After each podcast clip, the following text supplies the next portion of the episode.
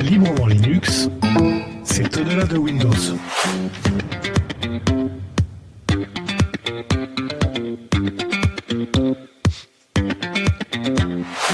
Et je m'appelle Cédric, je suis votre humble serviteur pour ce nouveau numéro de podcast Librement Linux. Et merci d'y être fidèle. Librement Linux est un des seuls podcasts qui aborde les solutions libres, Linux, informatique et projets numériques au travers d'informations, de billets et d'échanges. Vous pouvez nous écouter sur le site mancast.fr, également nous regarder sur la chaîne YouTube de Steve 513v3 et vous pouvez également retrouver l'actualité Linux sur numetopia.fr. Et dans ce numéro, Steve a un style et genre de rien, il en impose dans son billet d'humeur et le courrier des cœurs. Salut Hey, ça fait trop plaisir. Bonjour tout le monde. le Tix surgit hors de la nuit tel un manchot masqué. Son nom, il le signe aux rubriques actualité et sortie de la semaine. Salut Hello Merci à Enrique de Wave Beach Music pour le générique. Et venez discuter avec nous sur le salon Matrix. Ça s'appelle Librement Linux Podcast. Plus d'infos dans le descriptif de cet épisode. Allez au programme billets, actualités, dossiers, bulle audio, bref, tout un bon programme. Et nous sommes le dimanche 10 décembre et nous enregistrons à 18h47 et 26 secondes. Ça n'a jamais été aussi tôt, les gars. Ouais, je viens de me lever là, les gars, c'est un peu trop tôt là. Oh bon, je vous ai ramené plein de souvenirs du, euh, de l'open source expérience et notamment une bonne crève, donc j'espère que ça s'entendra pas trop. Allez, on va enchaîner tout de suite avec ouais, mais comme ça, t'es raccord avec euh, Steve et moi, c'est pour ça. Oui, c'est ça, j'ai pas voulu vous laisser euh, tout seul, etc. Bon, bref. T'as bien fait, t'as bien fait. on va enchaîner tout de suite avec le paradoxe du choix, c'est le billet de Steve. Librement Linux, le billet de la semaine de Steve.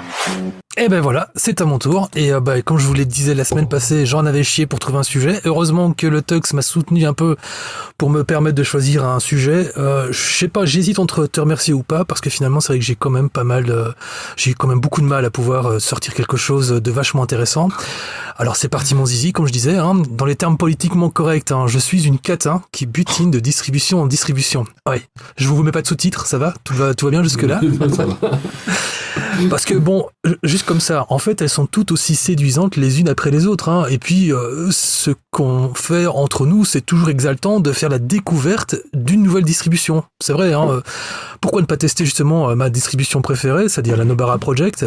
Quoique Arc Linux, hein, ça vous permet quand même des belles performances de malade, sitôt qu'on ait réussi à paramétrer tout ça aux petits oignons. Ou alors, éventuellement, pourquoi pas Pop OS, hein, proclamé pour le gaming sous Linux. Mais bon, avant de mettre le mal, avant de mettre du mal comme ça au Linuxverse, voici quand même ma thèse. Choisir, c'est très mauvais pour la santé. Parce que des décisions, elles sont pas gratuites. Elles vous épuisent et elles jouent même un rôle prépondérant sur votre état émotionnel. Bref, c'est un investissement de votre temps, de votre personne pour effectuer cette transition. Alors, je vais quand même remettre tout de suite un peu la petite vieille dans le confessionnel au passage. Je vais pas non plus balancer un glavio sur Linux pour autant. Loin de là, hein. Mais cette fois, je m'applique à être quand même l'avocat de tous les nouveaux arrivants dans le Linuxverse ou même ceux qui ont vécu une mauvaise expérience Linux au préalable. Parce que bon, lorsqu'on fait le calcul, trois décennies de Microsoft Verse, une petite dizaine de versions Windows livrées au public afin de rendre l'expérience de l'ordinateur entre guillemets accessible. Enfin là vous me voyez pas, mais je viens de faire le petit truc avec les doigts qui dit entre guillemets. Un renfort de stratégie de communication et même cette volonté non dissimulée d'être suffisamment proche de vous pour savoir ce qui est bon pour vous. ah, c'est un... Oh, pardon. et après tout ça, comment voulez-vous distribution Linux puisse séduire Bah voilà, ça c'est la question du jour. Linux rime avec le libre et l'open euh, l'open source. Bon, euh, par extension, ça veut dire que Linux vous propose une grande flexibilité, des possibilités de personnalisation, et tout ça, c'est sans limite. Et même si c'est encore difficile à le conscientiser, c'est aussi l'un des systèmes d'exploitation les plus populaires au monde, puisqu'il pilote nos serveurs. Vous, mais figurez-vous qu'en plus de ça, ça, aussi pilote votre téléphone mobile, je veux dire Android. Parce que, bah ouais, Android, aussi, aussi étrange que ça puisse paraître, eh bien, c'est une distribution qui est basée sous Linux. Si ça, c'est pas un peu foufou quand même Mais ouais, Ah pas- c'est Linux, mais c'est pas si ouvert que ça. Ouais, voilà. C'est pour ça que je fais un mais, trois petits points, parce qu'il y a un mais, sinon ce serait trop facile. Hein. Linux est également connu pour son trop grand nombre de choix. D'ailleurs, nous en dénombrons approximativement 700 au moment où je vous en parle. On est en 2023, fin 2023 d'ailleurs. C'est un nombre qui est en constante évolution, hein, dû au fait qu'il y a de nouvelles distributions qui arrivent sur le marché, et puis il y en a d'autres qui finissent par être abandonnées, avec chacune naturellement ses propres avantages, d'autres avec des inconvénients. Il existe aussi un large euh, choix d'environnement bureau hein, qui vous permet de personnaliser l'apparence et la conviv- convivialité de l'interface utilisateur. Et ce trop grand choix peut être un obstacle pour les utilisateurs qui peuvent se sentir comme ça très vite perdus face à cette multitude d'options disponibles. Et puis, il faut aussi savoir que Linux était parti avec un handicap à la base, hein, puisque c'était destiné à un public bigleux, boutonneux, avec la peau grasse, certainement coiffé avec, au peigne, avec cette petite raie sous le côté. Et vous savez, ce petit foutu épi qui refuse de collaborer, alors Non, on passe quand même pas. un coup de salive. Quoi tu- Ça te rappelle quelqu'un, c'est ça? Non, non, non, mais je suis pas d'accord avec toi. Mais bon. Mais pourtant, d'ailleurs, si vous ouvrez le livre de photos de classe euh, d'il y a, euh, oula, 30 ans, euh, c'est pour les vieux ça, c'est effectivement ce petit con premier de la classe qui utilisait les premiers noyaux Linux, principalement orientés ligne de commande dans le terminal. Donc oui, il y a de quoi avoir peur. hein. Enfin, je parle d'avoir peur de Linux, hein, pas du type. hein. Souvent, perçu comme un système d'exploitation trop technique nécessitant des connaissances approfondies en informatique. Des distributions, il y en a à l'appel, hein, destinées aux utilisateurs débutants comme Zorin OS, hein, qui jure à la transition de Windows vers Linux sans vaseline. Facile à installer et à configurer en offrant une large sélection de logiciels préinstallés, tandis que d'autres sont conçus pour les utilisateurs expérimentés ou même professionnels tels que Arc, Gentoo, offrant un maximum de flexibilité et de, personnalisation. Comme si ça suffisait pas de devoir choisir une distribution basée sur Debian ou Arc, il faut aussi choisir l'environnement de bureau. Donc grosso merdo, ben, les, environ- les environnements de bureau, ce sont les logiciels qui fournissent l'interface utilisateur graphique euh, d'un système d'exploitation, GNOME, KDE Plasma, XFCE, LXQT, etc., etc. Bref, quand tu débarques dans Linuxverse, il y a de quoi franchement être dégoûté dès les premières minutes. Hein. Euh, Tout, même si euh, tout ça parce qu'on n'y est pas préparé en fait. Hein. Bref, il y a un trop grand choix et ce trop grand choix, c'est un obstacle pour les nouveaux utilisateurs. Alors, est-ce que finalement, ça voudrait dire que ce trop grand choix est vraiment un problème? Bah, moi j'ai envie de vous dire que ouais, quelque part. Parce que vous avez déjà vu, euh, franchement, imaginez, vous voyez votre femme dans Ikea, juste pour pouvoir choisir la collection de couteaux sus mon zob. Bah, ou, juste, ou alors parce qu'elle est en train de choisir la parure de Suibin mouche taquette. Bah ouais, voilà. Eh ben, dites-vous que c'est un peu pareil pour Linux. Hein. Les nouveaux utilisateurs se retrouvent face à une telle multitude d'options et contrairement à votre femme qui finira par remplir le caddie de deux ou trois petites choses, comme elle avait promis, exposant mule bien sûr, hein, les utilisateurs, eux, ils risquent de se sentir complètement perdus et intimidés et ils peuvent finir par renoncer à utiliser Wind- euh, Linux. Pardon. Ouf, j'ai failli dire une bêtise. Et d'un autre côté, le choix peut être aussi une bonne chose finalement, parce que ça peut offrir aux utilisateurs la possibilité de choisir le système d'exploitation qui correspond le mieux à leurs besoins et à leurs préférences. Donc en fait, il y a, en fin de compte, il y a le trop grand choix, qui est une question de perspective. Et moi, perso, franchement, je vous dis, sur le coup, du moment que je peux me faire un petit repas boulette suédoise à la cafette à la fin, perso, je m'en fous. hein.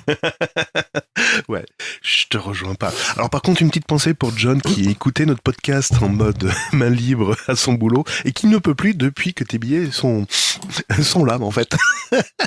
Pour- Pourquoi? Qu'est-ce qui se passe euh, Disclaimer, disclaimer. Qu'est-ce qu'il fait avec son kit ma libre? Ah ouais, ok Voilà, voilà, À ce point-là À Ah ce ouais, point-là ouais. Ah ouais, il m'a dit non non, je peux plus écouter votre podcast, je suis obligé de mettre les écouteurs parce que bah j'aime bien, j'adore, mais voilà, c'est un peu gênant quand tu écoutes ça en main libre. voilà. Donc petite pensée pour John. Euh, trop de choix, tu le choix, ouais, peut-être, mais je suis pas d'accord. Moi, je pense qu'on a un autre souci, c'est lorsqu'un utilisateur veut utiliser Linux, euh, je pense que le problème c'est l'interlocuteur, celui qui va conseiller celui qui est paumé. Exactement, Voilà. Exactement. quand t'as quelqu'un qui vient te dire, oh, en fait, tu me conseilles quoi comme distribution Ah ouais, alors tu veux, euh, tu veux KDE, tu veux GNOME Non, non, non. Il y a un moment, quand on veut conseiller quelqu'un, on va arrêter de tourner autour du pot. Il te faut ça, ça, ça, ça et ça. Point. Terminé. Entre guillemets, on impose. Alors oui, ça va contre-courant du choix, etc. Mais quand quelqu'un ne sait pas comment ça se passe, ne voit pas ce qui se passe, etc. Il y a un moment, il va falloir qu'il fasse un choix. Et au lieu de faire un choix, imposez-lui le choix de base. Après, il aura le temps de revenir dessus, de faire des Ouais. adaptations, des modifications. C'est pas faux, c'est pas faux. Mais je crois que les, les gens, en réalité, ce qui les tue Voilà. certainement, c'est de se dire que s'ils font un choix, ils pensent que ça va être le choix définitif et qu'ils vont devoir justement s'adapter à un univers Linux parce que c'est leur premier truc, alors qu'ils ont absolument pas du tout pensé au long ou au moyen terme en se disant j'ai la liberté éventuellement de changer. Et je crois qu'ils sont vraiment dans, toujours en train de se dire j'ai qu'une seule distribution en tête, j'ai cette version là et euh, oula je suis bloqué parce que si je l'aime pas, ben franchement j'ai autant de chance de retourner sur Windows. Alors qu'il faut vraiment voir peut-être ça de façon peu plus euh, pour projeter euh, vers le- vers l'hypothétique euh, possibilité de changer si on en a envie quoi. Alors, euh, ouais, mais par rapport à ce que tu disais, Cédric, encore faut-il qu'il y ait quelqu'un qui vienne demander conseil. Parce que quand tu arrives et que tu te dis Oh, bah j'en ai marre de Windows parce que Windows 11 euh, il ne marche pas sur ma machine, je vais passer à Linux parce que j'en entends parler depuis tellement longtemps, et que les gens vont sur Internet, ils sont un peu perdus quand ils font le, le tour des sites qui parlent de Linux, avec chaque site qui va recommander sa distribution pour débuter, en disant certains Zorin, d'autres Linux Mint, d'autres Ubuntu, d'autres je sais pas trop quoi. Euh, donc c'est c'est là où en fait l'utilisateur il est perdu. Parce que, euh, bah, parce que chacun, euh, déjà on voit tous les trois, on n'a pas la même distribution Tout à fait. Qu'on utilise au jour- euh, tous les jours. Toi tu es sous Fedora, euh, actuellement Steve euh, tu navigues entre Arch et je sais plus quelle distri. OpenSUSE pour l'instant. ouais. OpenSUSE, voilà. Moi, je suis principalement sous Linux Mint et j'ai un peu de Debian. Donc déjà, voilà. Et donc nous, on va tous avoir notre recommandation par rapport à ce qu'on connaît nous. Euh, donc c'est ça aussi qui, à mon avis, peut perdre un, un- un débutant. C'est-à-dire que quand il va chercher l'information sur Internet, ben, il a trop de choix de, distribution pour débuter. En tout cas, euh, aujourd'hui, il n'y a pas une personne qui te dit débute avec ce- quoi. Il n'y a pas un discours unique qui dit débutez avec celle-là, vous allez pouvoir faire une transition douce avec Linux et vous allez l'adopter. Et après, euh, une fois que vous le saurez, vous pourrez choisir autre chose.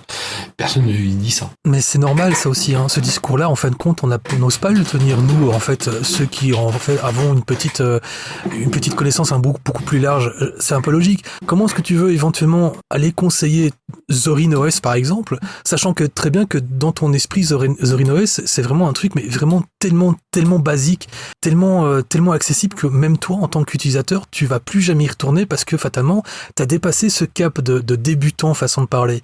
Alors bien évidemment, bah, ce que tu vas faire, tu vas dire, bah ouais, vas-y, euh, cale-toi un petit truc un tout petit peu plus, euh, un peu plus euh, technique, quoi. Je sais pas, choisis une distribution un peu plus à mi-chemin entre les deux. Alors qu'effectivement, je crois que comme tu dis, on devrait effectivement lui imposer un choix, en tout cas lui dire, ça c'est vraiment pour débuter, mais surtout, n'oublie pas que tu as le choix d'aller plus loin plus tard. Encore une fois, je reviens sur le fait de dire, les gens, ils sont vraiment dans leur esprit cette, euh, cette, cette, idée de se dire, j'ai qu'un seul choix et c'est vraiment celui avec lequel je vais me marier jusqu'à la fin de ma vie, quoi. Alors, en fait, on a le choix de la distri, on l'a bien dit. Après, il y a le choix de l'environnement. Ouais, exactement. Euh, et là, c'est pareil. On, a, on va lui dire choisis telle distribution parce qu'elle est vraiment simple pour démarrer. Mais après, avec quel environnement? XFCE, GNOME, euh, KDE Et donc là aussi, il y a un nouveau un choix. Et qu'est-ce qu'on va lui dire? Alors moi, je suis même pas sûr qu'entre nous, on soit d'accord pour dire qu'il y a un environnement euh, plus simple qu'un autre pour débuter.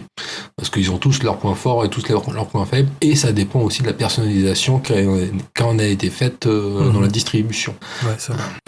Ouais, le choix, tu Et choix. puis, et puis une fois que l'environnement a été choisi, bah après, mais ça on a la même chose sous Windows ou sous, bah sous Mac peut-être un peu moins, euh, c'est choisir ses applications. Ouais. Quel, euh, quel moteur de, euh, quel moteur, quel navigateur internet utiliser, Mm, mm. quelle suite bureautique utiliser, quel logiciel de messagerie instantanée utiliser? Il y a tout un univers qu'ils doivent vraiment euh, comment désapprendre de, de, de, de Microsoft et de toute leur suite qui est directement adaptée proprement, etc., etc. Et ils ont une, totale méconnaissance d'un univers qui leur donne vraiment une liberté. Euh, quand on dit par exemple les, les, les suites, les suites Office, façon de parler, OpenOffice euh, ou, euh, ou que sais-je, euh, qu'est-ce qui peut me remplacer, qu'est-ce qui pourrait me permettre de remplacer Photoshop euh, bah, Ils sont pas tellement au courant de tout ça, donc malheureusement. Non, après ouais, là je te rejoins tout à fait. En fait, les gens ils suivent euh, la majorité. Hum, hum, hum. Et le problème sous Linux, c'est qu'il n'y a pas de majorité. Exactement. Après, c'est un système totalement démocratique, c'est en ça que c'est très bien. Mais euh, les gens, ils aiment bien euh, leur dire bon, ben, moi en messagerie instantanée, j'utilise Telegram, donc tout le monde utilise Telegram, donc on va utiliser Telegram ou WhatsApp. Les autres, on va les ignorer.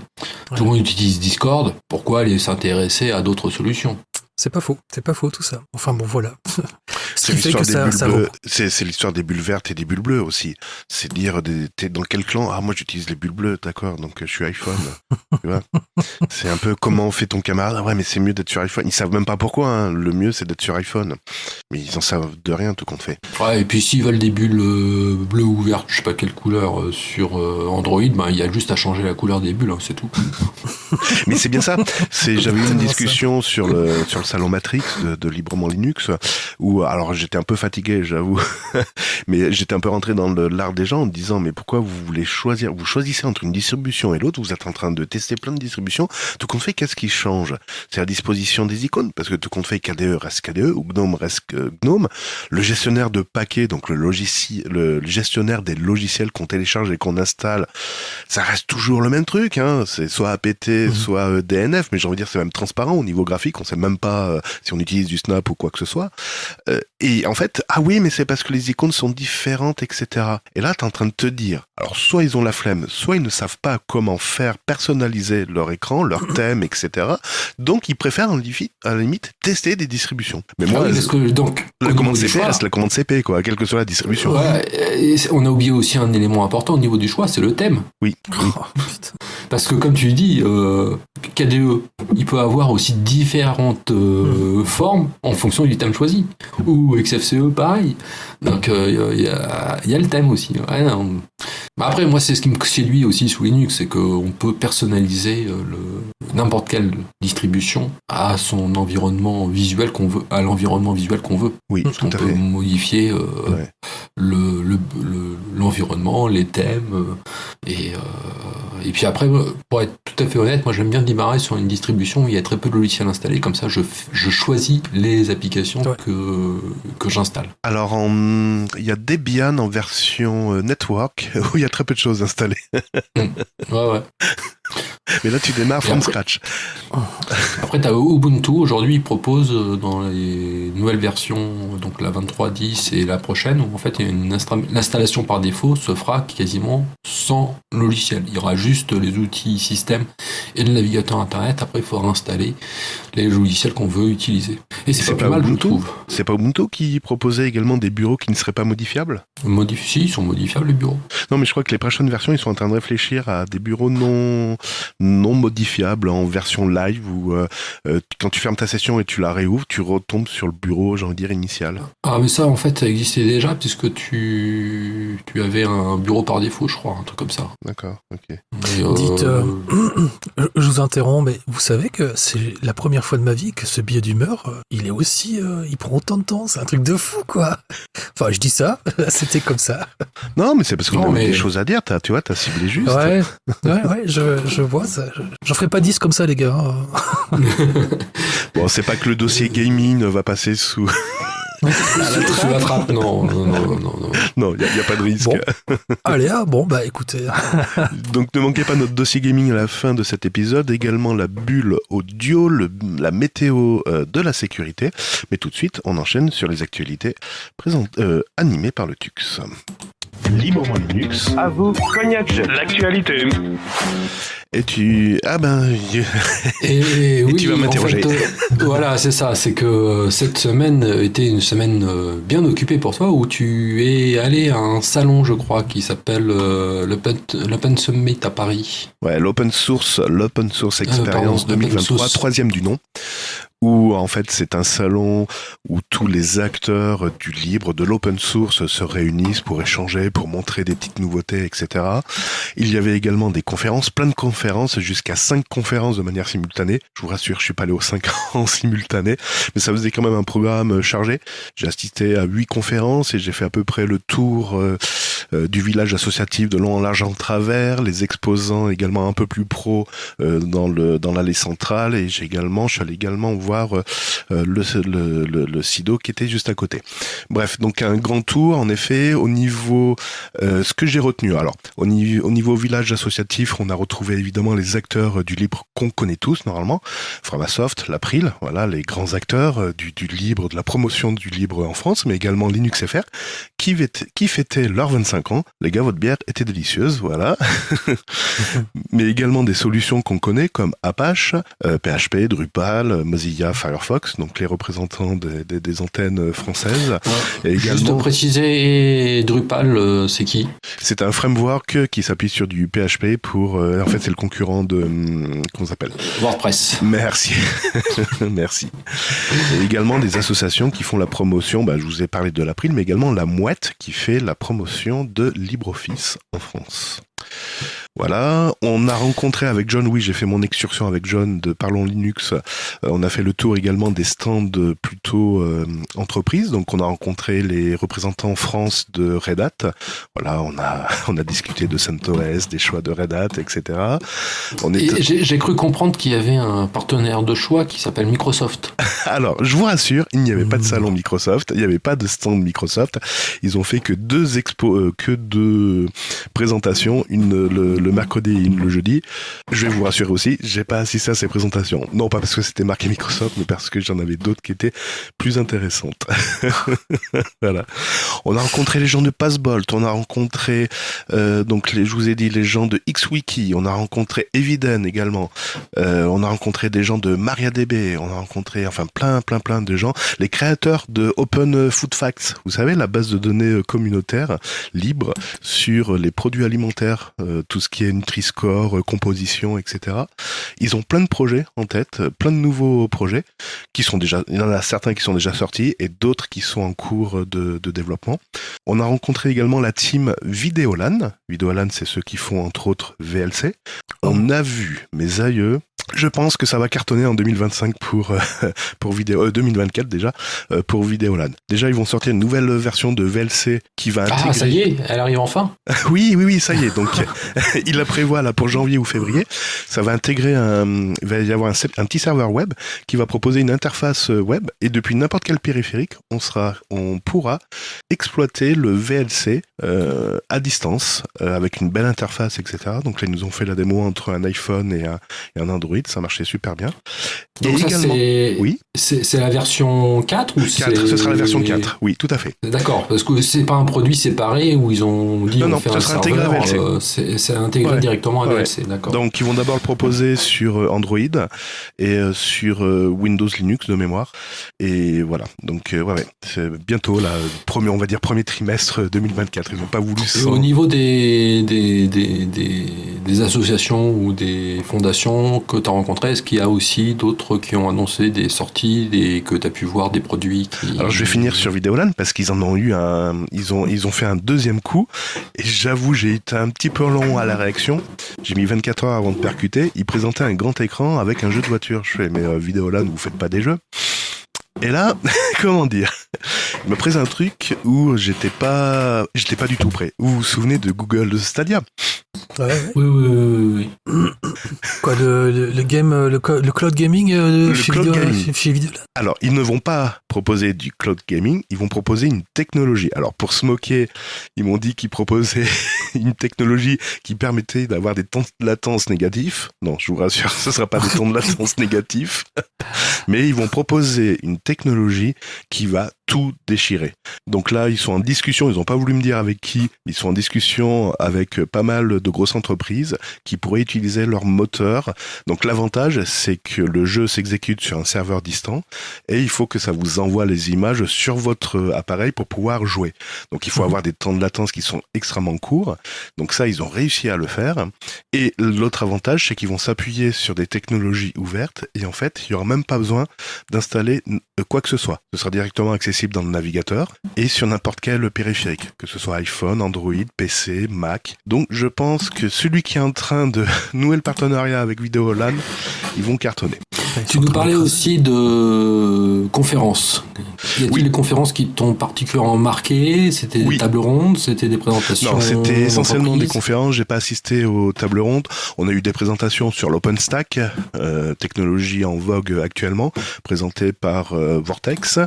Également euh, Maxime Besson, qui fait partie de Vortex, qui nous a plutôt euh, présenté son point de vue en tant que libriste et développeur sur comment concilier le logiciel libre libre et les besoins pour une entreprise, donc sans perdre son arme, son âme de libriste. Donc il a, il nous a démontré comment forcer la main d'une entreprise pour euh, pour dire non, mais investissez dans l'open source. Ah ouais.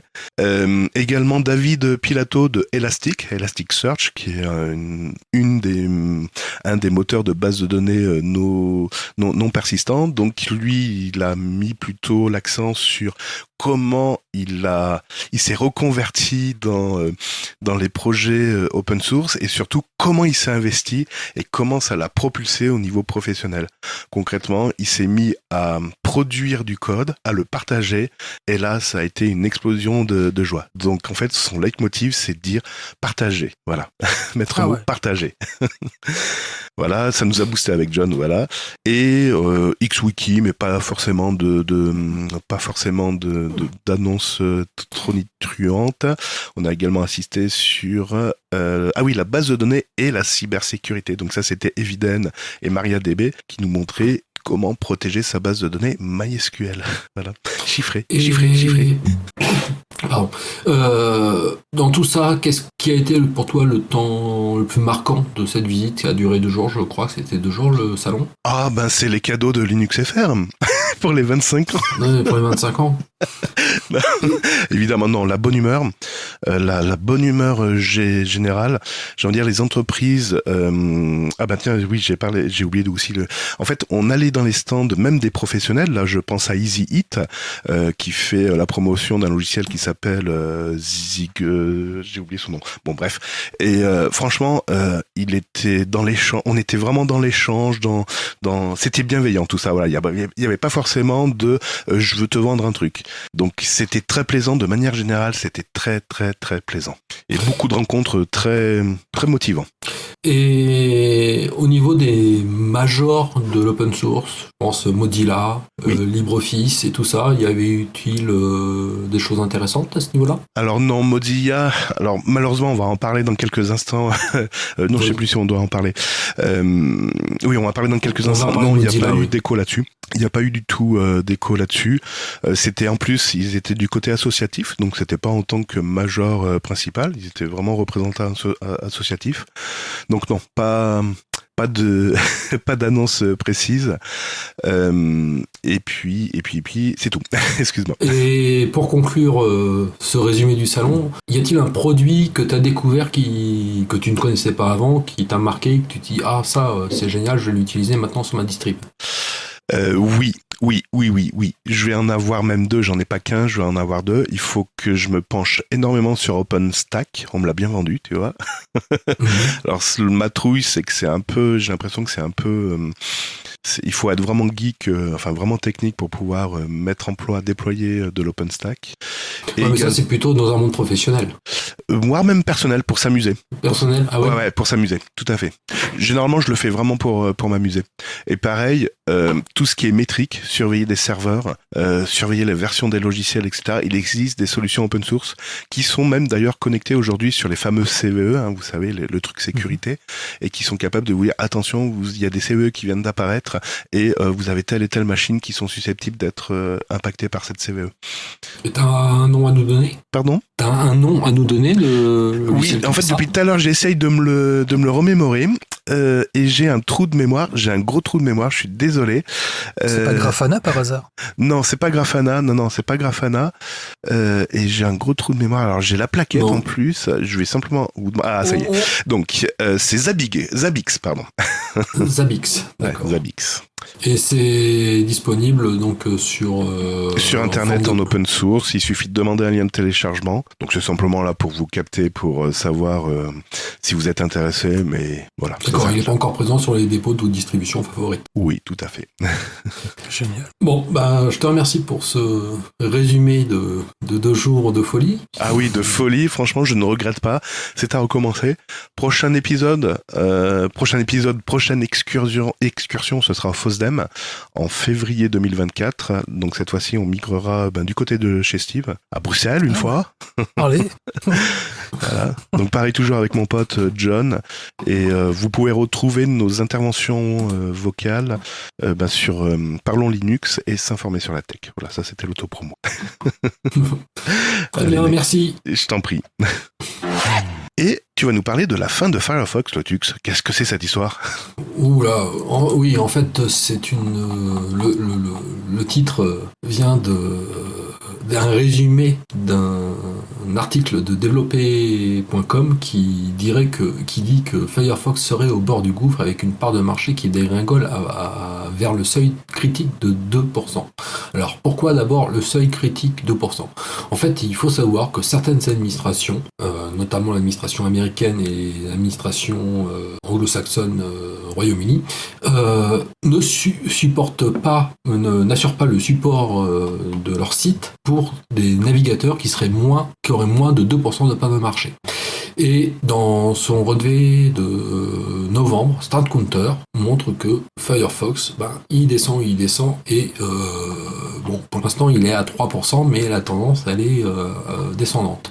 Donc, euh, d'où la sirène d'alarme. Attention, Firefox dé- dégringole euh, en termes de part de marché, et c'est inquiétant parce que ça veut dire que certains sites gouvernementaux dans le monde ne pourraient plus supporter. Alors, bon, ah, vous allez me dire, c'est que des sites gouvernementaux, mais bon, ça serait dommage qu'il ne reste plus que Chromium. On en a parlé dans, le, dans un dossier euh, il y a deux épisodes, je crois, euh, comme, euh, comme moteur pour naviguer sur Internet. Et donc, j'inviterai tous nos auditeurs, nos millions d'auditeurs, de, de, de 630, s'il te plaît. réfléchir- 630.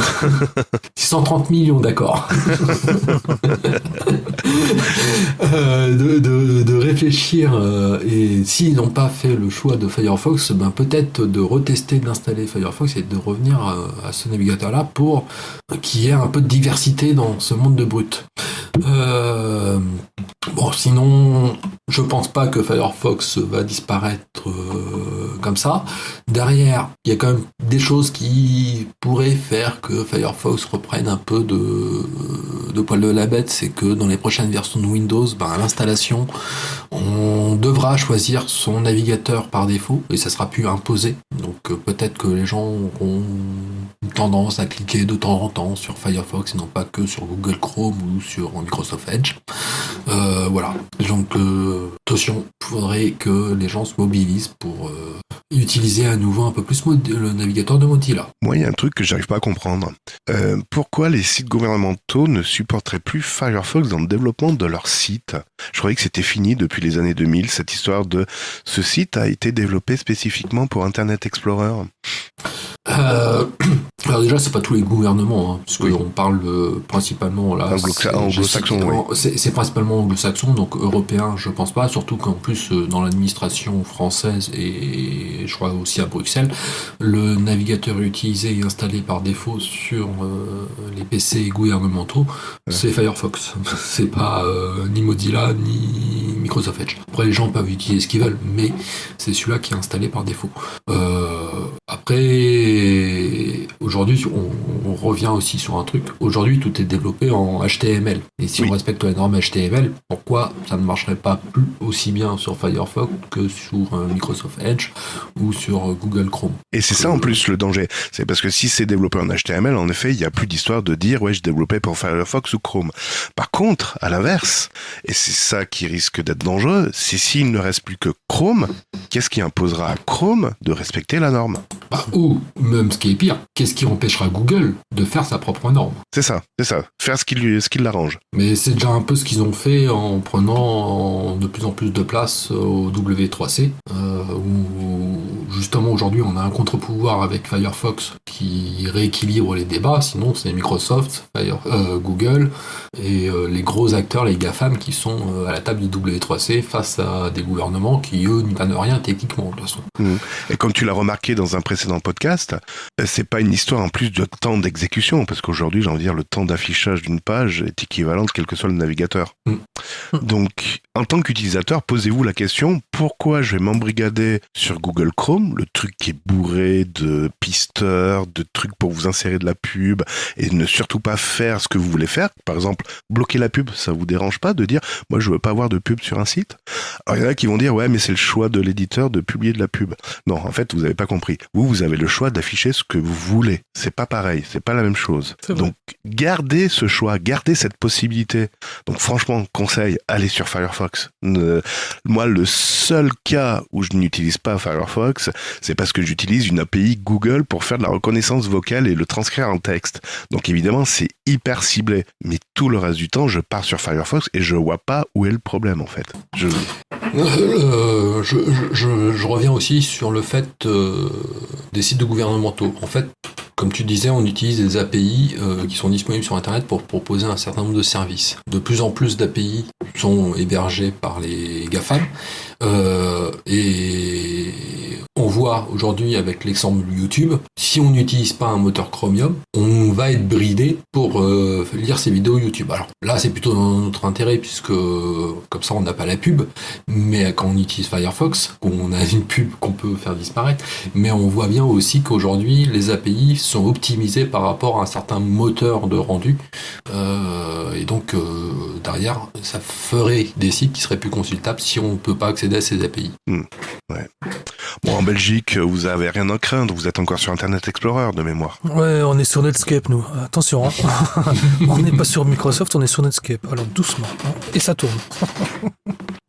Comment faire passer les gens pour des attardés? C'est hallucinant. ça marche en plus. C'est clair. Très bien, ben merci pour euh, ces infos. On vous a écouté, on a évité de parler de Microsoft, on a évité de parler des GAFA. Non, en fait, on s'en foutait de vos remarques, c'est simplement qu'on n'avait rien d'autre à dire. voilà. Très bien, on va passer tout de suite au bulletin sécurité. Librement Linux. Votre Logitech a été mise à jour avec succès. La météo sécurité. Et avant de commencer ce bulletin météo sécurité, n'hésitez pas à réagir sur le hum, salon Matrix, librement Linux podcast.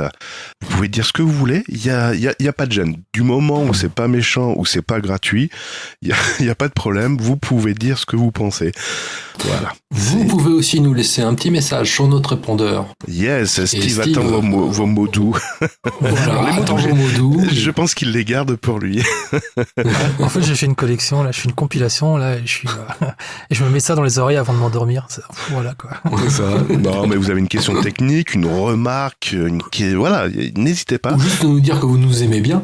Oui, et il y en a beaucoup, il y en a beaucoup qui se connectent, enfin, on a 33 personnes aujourd'hui dans le salon, et qui nous disent, ça fait un moment que je vous écoute, c'est génial, continuez. Merci à vous, merci. Voilà, on, on, lit tout, même les critiques constructives, on les lit. Il y a, il y a vraiment et pas vous n'imaginez pas, mais euh, c'est vrai qu'on n'en a jamais assez. Je veux dire que on a beau entendre effectivement, on aime ce que vous faites, ceci, cela, ça nous nourrit chaque jour et, euh, et donc euh, n'hésitez pas. Euh, voilà. Merci. oh, comme c'est beau. comme c'est beau. Bon, ben les pirates aussi, ne, non, les bugs nous aiment et je vais vous en sortir deux. Deux qui vous intéressent si vous tenez un site internet, vous l'avez sûrement fait avec ce fabuleux CRM qui est WordPress, pardon. Et on a une publication d'un bug qui est sorti le 7 décembre 2023 qui concerne toutes les versions de WordPress antérieures à la 6.4.2 et qui correspond, euh, qui inclut pardon des soucis notamment dans les zones commentaires.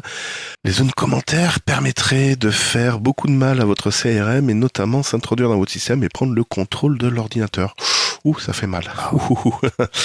Concrètement, il y a 2, 4, 6, 7 bugs fixes, donc mettez à jour votre CRM WordPress. Connectez-vous dessus, allez dans la partie administrative et faites update. Et pour les plus malins, faites un script qui fait un auto-update. Alors ça, c'est Alors, il n'y a même pas besoin de faire de script hein, avec WordPress. Aujourd'hui, par défaut, module. on peut mettre automatiquement le, le corps se met automatiquement à jour. Et pour les plugins et les thèmes, il faut que vous activiez sur chacune de, de vos plugins et vos thèmes la mise à jour automatique. Et comme ça, vous n'avez plus à vous prendre la tête. Il regarde régulièrement une à deux fois par jour s'il y a des nouvelles versions et il les installe automatiquement. Donc, aucune raison de ne pas le faire. Faites-le, par pitié, faites-le. Voilà, ça venait du fond du cœur. Euh, donc cette, cette vulnérabilité, c'est fait. On va passer à la suivante. Et la suivante, ah oui, on était jaloux dans le monde libre. On était jaloux de cette couleur bleue qui s'affichait quand il y avait un bug. Ben ça y est, System D l'a fait pour nous. je sais pas si je dois me réjouir ou si je dois pleurer. Ouais, alors moi aussi on peut pleurer parce que je me dis mais quelle idée ils ont eu de, de, de faire un blue screen de la mort comme on l'appelle. euh, Surtout que euh, je trouve le- ça complètement débile. Alors pour Voilà, ceux qui pour ceux qui sont pas au courant, Systemd donc c'est le système qui gère les services au démarrage, les programmes au démarrage et qui coordonne euh, tout ça. Et donc Systemd dans sa nouvelle version, la 255, oui, ça doit être ça, euh, va avoir un truc qui ressemblera à un blue screen de la mort de Microsoft que ce sera version Windows euh, version Linux. Il y aura évidemment un message d'erreur plus un QR code à scanner pour vous rediriger automatiquement sur le site qui parlera de cette erreur. Alors si c'est comme Windows, ça sert strictement à rien les gars. Ouais, quoi, j'allais dire, ils ont pompé parce qu'en plus, euh, il y a quelques IHM qui traînent. Si vous recherchez sur internet, vous verrez à quoi ça ressemble. Ça fait franchement penser à celui de Windows. Euh, je précise juste que pour l'instant, c'est qu'à euh, c'est qu'à titre expérimental qu'il a été inclus. Ouais, concentrez-vous sur autre chose les gars. de beaucoup plus intéressant. Mais attends, euh, euh, le Tux, t'as souvent le système d'équipe plante Non, non, non. Euh, en fait, même j'ai ma station Linux, euh, c'est très très rare qu'elle plante. Et si elle plante, c'est pas le système D, c'est parce que j'ai fait des conneries dessus. Ouais, généralement c'est plus l'interface graphique ou des choses comme ça. ouais. Voilà. Ouais. Non, sinon, euh, c'est très rare. Bon, voilà, c'était plus un billet d'humeur en disant mais qu'est-ce que vous nous faites les Bon, gars? après, après, pour être honnête, sous Windows, c'est un peu pareil. C'est très très rare aujourd'hui que j'arrive à faire planter mon Windows. Ben moi aussi, parce que vu que je l'utilise plus, c'est très rare quand j'arrive à le faire planter. Voilà, voilà, voilà, ça c'est fait. Allez, next. ouais, next. J'ai perdu le conducteur, les gars. Ah oui, non, on va passer tout de suite. euh, le dossier, le dossier. Oh, on a le temps de faire le dossier, les gars. Et C'est la classe. Librement Linux, le dossier. Je devrais refaire les jingles quand je suis malade, comme ça, ça me fait une voix plus caverneuse, tout ça.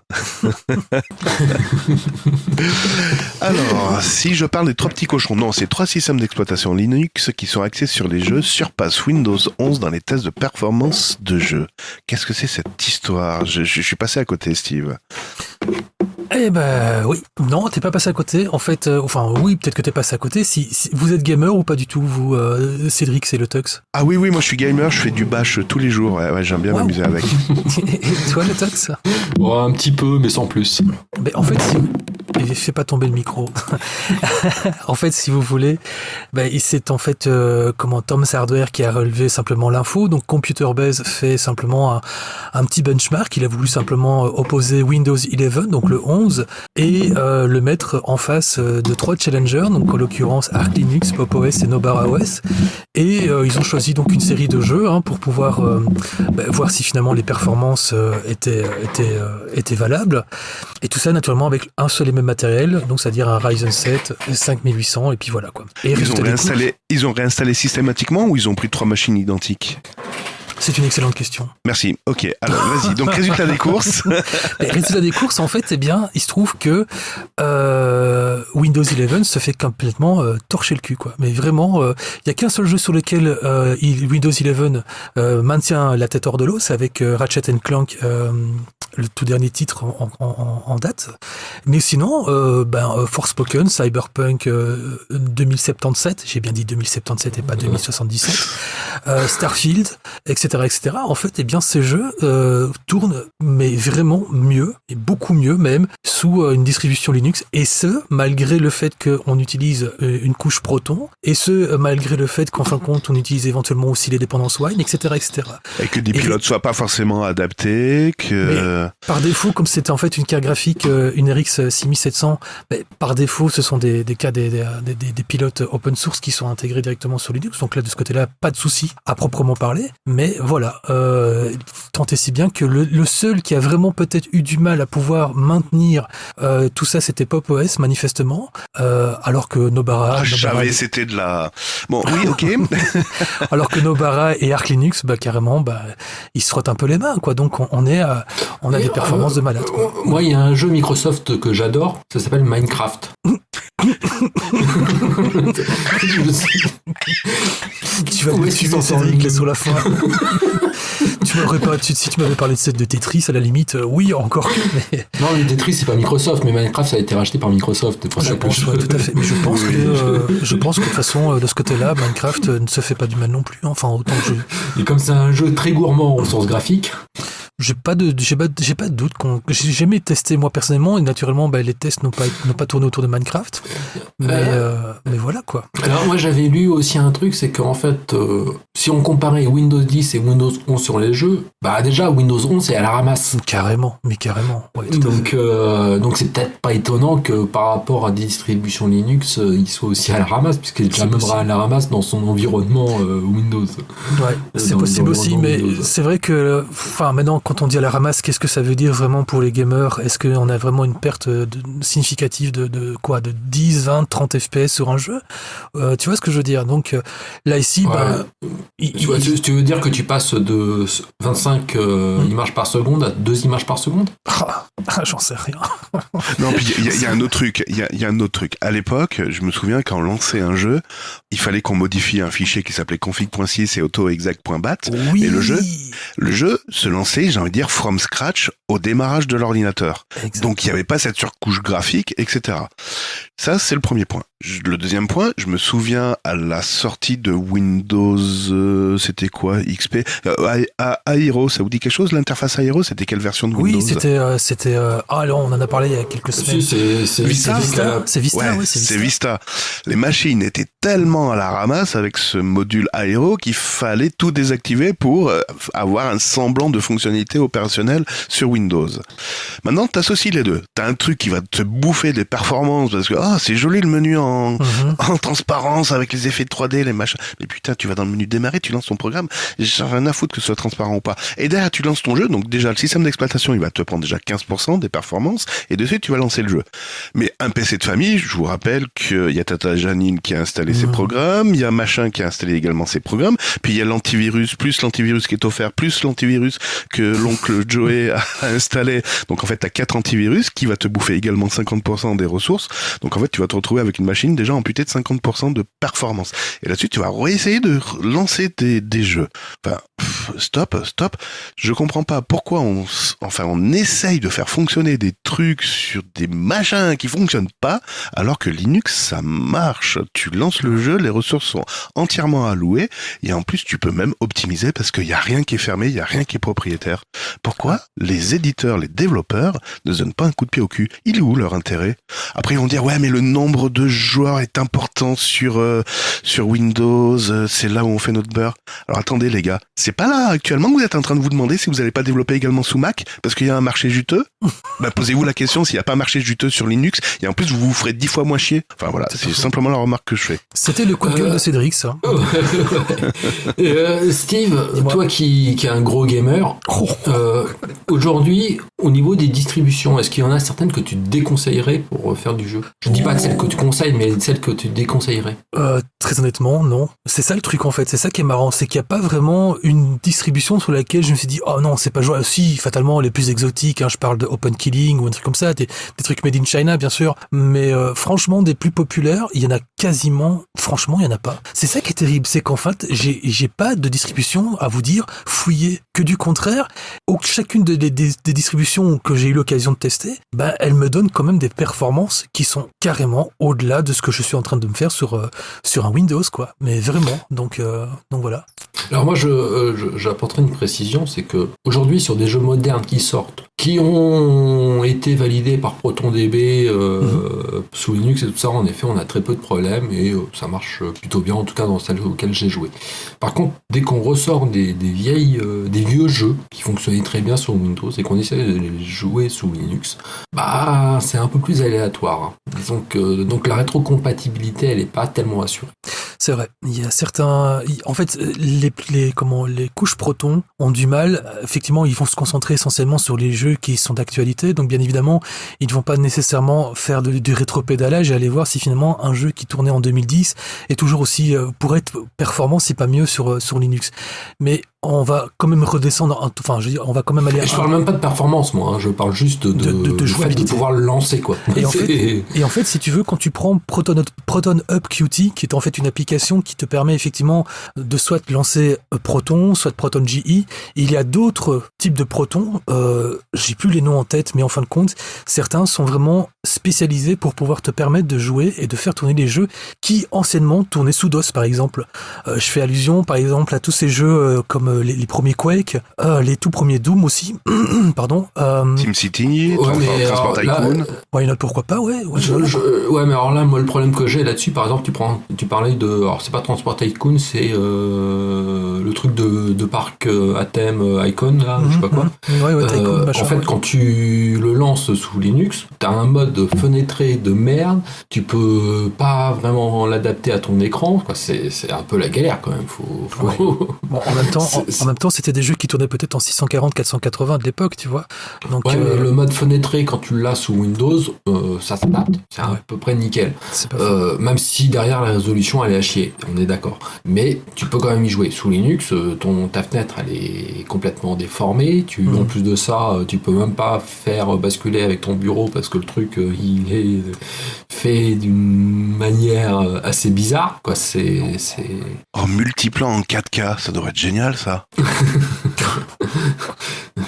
Euh, donc moi en fait euh, j'aime bien quand les jeux sont remasterisés parce que là en effet et la couche Proton euh, le prend en charge et voilà mais quand on est sur des vieux trucs par exemple on- Baldur's Gate Baldur's Gate sous Linux les, les premières versions je parle des années 2000 hein, Je crois que c'est jouable, mais je sais pas Ah, si c'est jouable mais le mode fenêtré en fait tu as un, un beau carré c'est pas pas avec des bandes noires de tous les côtés quoi tu dis c'est quand même on fait mieux quoi Après, en même temps, Et je suis déçu, t'as pas fait de test de la distribution euh, FreeDOS. euh, euh, qui ça, moi Oui. tu connais Ben, C'est euh, c'est l'alternative euh, du DOS euh, de, de, de, de 1990, c'est ça, non? C'est ça, en fait. Microsoft a abandonné euh, le DOS au profit de la techno Wii Windows NT, donc il n'y avait plus de DOS, et en fait, une communauté a créé FreeDOS pour prendre le relais, mais en version open source, pour continuer à faire tourner les anciens programmes qui euh, fonctionnaient sous DOS. Donc maintenant, Ben, on voilà a la FreeDOS. réponse. Ben, voilà la réponse pour Baldur's Gate. Ben voilà.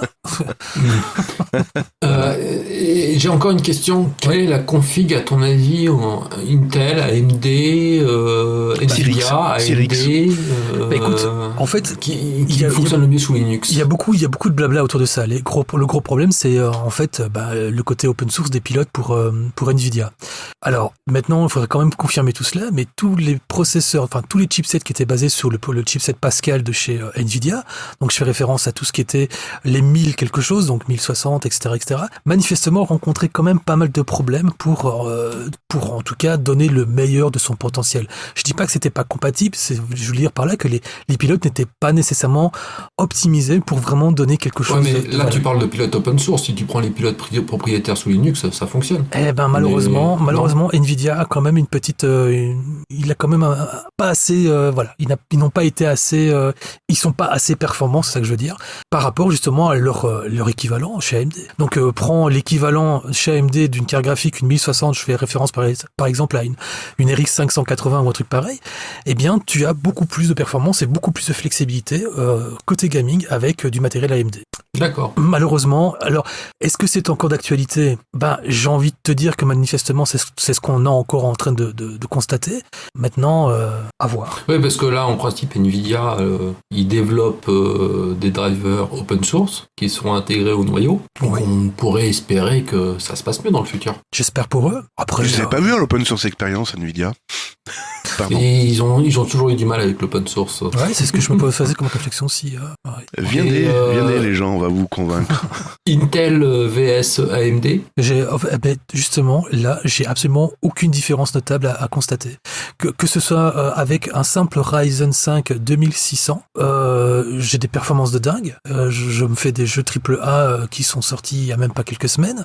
Et à l'inverse, avec euh, ici justement mon nouveau matos que je me suis offert, euh, c'est-à-dire un, un 12400 de, de, de chez Intel, j'ai des performances tout aussi, euh, tout aussi honorables. Je vais pas dire honorables parce que c'est vraiment, sinon sans ça je dirais que j'ai fait un mauvais achat. Non, c'est plutôt des, des belles performances. Que ce soit l'un ou l'autre, j'ai pas une différence à proprement parler euh, du jeu en soi. Donc euh, pour moi, c'est c'est une explosion de FPS et puis voilà quoi. Voilà. Et alors moi je vais parler d'un autre sujet parce que je, à un moment donné on, on avait des décalages sonores sous Linux. Est-ce que c'est encore le cas? Non, pas du tout. Non, non, pas du tout. J'ai aucun problème de ce côté-là. Euh, tout va bien. C'est nickel. Et, au Et niveau alors, euh, débit, euh, connexion internet, ça va 56K, ça passe non? Ouais, ouais, ça c'est un peu limite. Hein. On prend le petit vélo et on pédale à côté, mais euh, ça va quoi, ça va. non, mais pour donner en fait un exemple tout bête, c'est que moi je constate que j'ai pas besoin de me prendre la tête pour la connexion de ma manette en, en Bluetooth. Je me souviens que par exemple j'ai des problèmes avec la connexion de ma manette Xbox sur mes jeux Windows, hein, donc sur mon Windows à proprement parler, c'est un peu une galère où une fois de temps en temps je dois désappareiller, réappareiller. Et là, alors qu'à l'inverse, l'appareillage en Bluetooth, ça se fait mais instantanément. Le son, c'est parfait. Euh, en fait, j'ai un PC, il me permet de jouer exclusivement sous Linux. Il y a qu'un seul truc qui m'énerve, vraiment. Et aujourd'hui, j'espère qu'en fin de compte, là, c'est les éditeurs et les développeurs qui devraient y penser. C'est le côté multijoueur. On ne peut toujours pas, malheureusement, à cause du BattleEye, anti-cheat et compagnie, on peut toujours pas, en tout cas, euh, jouer en multi sous Linux. Et si on y arrive, et si on contourne un peu le truc, on risque quand même le bannissement au cas où. Donc voilà. Merci Ah pour oui. ce retour. Très bien. À suivre. Librement Linux, la bulle audio des auditeurs. Ouais, la bulle audio, ça y est, on y est, les gars. Ça y est. Ouais. On a eu un petit retour d'un petit auditeur qui est pas du tout fan de notre podcast, mais qui a voulu nous faire un retour sur, euh, vous savez, la distribution qui a tendance à faire virer euh, Mac, euh, Mac et surtout son système d'exploitation, Mac OS.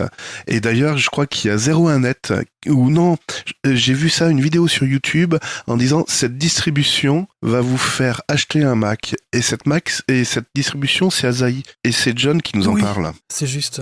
Petit retour d'expérience en lien avec l'épisode 3 de la saison 2 de Librement Linux. Je vais vous faire un petit retour sur Asahi Linux. La version officielle maintenant est Asahi Fedora et elle fonctionne euh, plutôt bien. Je l'ai installée euh, il y a de cela quelques temps et effectivement, euh, nous sommes le lundi 27 novembre et actuellement, seul le DisplayPort n'est pas disponible. Euh, c'est pas un problème en soi. Mon utilisation est simple. Je m'en sers euh, en tant qu'ordinateur portable. Et donc, le DisplayPort est très peu utile. L'avantage de cette utilisation d'Asahi Fedora, c'est d'avoir l'avantage de l'autonomie et du processeur silicone avec une distribution Linux. Le son est maintenant disponible et euh, voilà, il y a plusieurs environnements de bureau. Pour mon cas, j'ai gardé GNOME et j'ai sélectionné 5 gigas qui sont réservés pour euh, Fedora. Attention, lorsque l'on fait cette manipulation, le démarrage par défaut devient Fedora. Il faudra rester appuyé sur le bouton d'alimentation du Mac pour rebasculer vers euh, par défaut le démarrage sur macOS. Voilà, voilà. Merci John pour ce retour et n'hésitez pas si vous voulez nous faire un retour d'une expérience comme John. Voilà une petite bulle hein, de 2 à 5 minutes, il n'y a pas de problème. On est preneur. Qu'est-ce que vous en pensez de ce retour, euh, le Bon, c'est intéressant, euh, mais j'achèterai pas un Mac pour autant. D'accord. et toi Steve, tu passerais de Windows à Mac alors comme ça? Ah ouais, bah écoute, hein, euh, je suis tellement désespéré de Microsoft qu'à mon avis, oui, je suis prêt à tout. Hein, euh, vendre mon corps, euh, vendre mon âme au diable. donc, aller chez Mac. Non, je déconne, c'est pas vrai, pas du tout. Mais je, je trouve que c'est vachement intéressant, c'est que ça veut dire que maintenant, effectivement, on a cette possibilité de pouvoir exploiter une distribution Linux sur les Mac et, euh, et manifestement ben, en plus de ça on a carrément une distribution optimisée pour ça quoi donc c'est cool c'est très bien Ouais, très très bien ouais. Ouais, il m'en C'est parle bien, souvent. ça- Oui, excuse-moi, vas-y le Tux. C'est bien, ça, ça, ça, ça va casser le monopole. génial ouais. Parce que je crois que euh, dans les nouveaux Mac, c'est un nouveau compliqué d'installer Windows. Ou c'est revenu à la normalité, tout ça, je sais plus. Aucune idée là. Euh... Parce qu'avant, quand ils étaient sous une technologie Intel, ça allait, mais là, maintenant qu'ils ont changé leur. euh, Ah, de toute façon, maintenant, vu qu'ils sont sur Apple Silicon, euh, Voilà, si ta euh, distribution n'est pas compilée pour euh, cette puce, euh, c'est mort, oui, oui. Oui, donc euh, je crois que Windows, c'est mort. Après, Ouais. entre nous, franchement, tu achètes un PC portable, un Mac, tu vois, à 2500 boules, et tu vas y caler une merde de, de- de Windows dedans. Enfin, je veux dire, c'est pour te faire du mal ou quoi, là? Non, Non, tu- c'est pour avoir la puissance. Et après, tu, tu choisis le système d'exploitation qui te convient le mieux. Ah ouais Ça C'est un peu s'explique. comme, Ça c'est s'explique. c'est comme un- quand t'achètes un PC, t'es pas obligé de prendre Windows à la base. C'est pas faux. Aujourd'hui, ils sont tous livrés avec Windows, mais t'es pas obligé. Tu peux avoir Linux. Bon, tu mettrais pas macOS, je suis sûr dessus. Mais... ah d'accord. Bon, ah, ok. Non, je déconne, hein. Très bien. Je vais aller me shooter au Doliprane. Je suis en train de planer, mais voilà, je suis à côté de mes pompes là. J'en peux plus.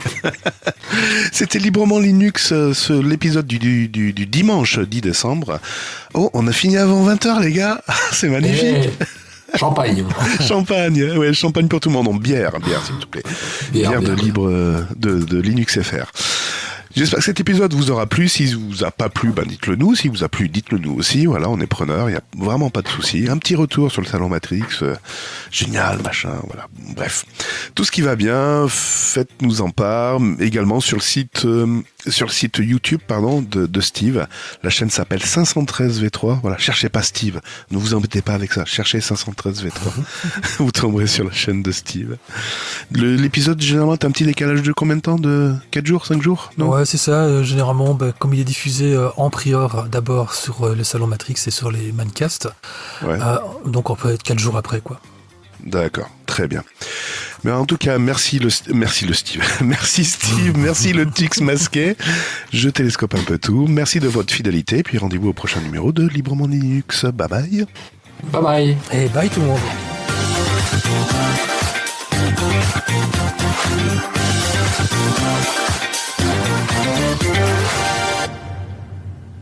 Bon, moi je peux te proposer éventuellement un grog de grand-mère, hein, tu sais, un vin chaud, mais plutôt que de le boire comme ça, euh, je te le mets en intraveineuse carrément dans le carotide.